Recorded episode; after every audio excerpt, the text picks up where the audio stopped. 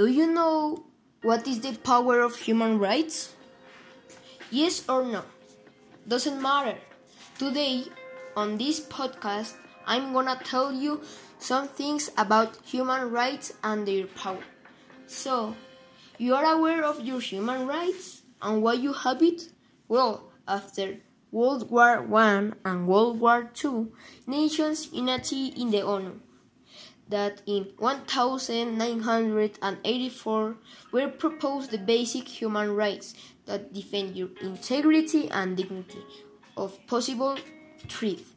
So, you human rights are for defend you.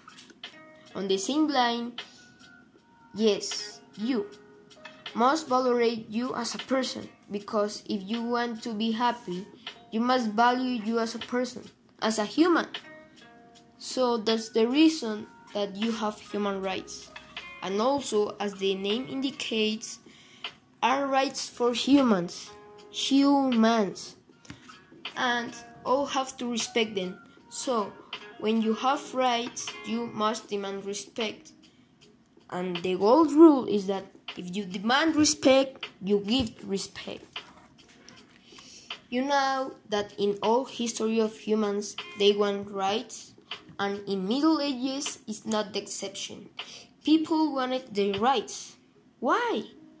Because the king passed above everyone on the town, and he only have rights.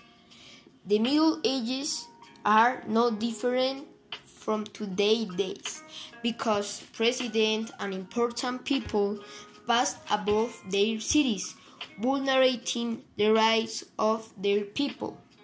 Why happens that after Universal Declaration of Human Rights?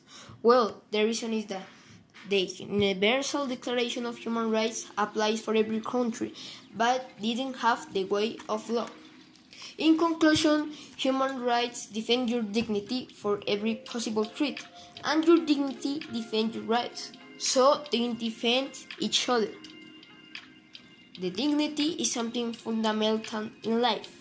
Appreciate your dignity as your life, because dignity is very important. And remember the gold rule demand respect, but also give respect. This is the podcast of human rights and the power. I'm Sebastián Arevalo Quintero. Thank you for listening me and I'll see you in the next. Bye.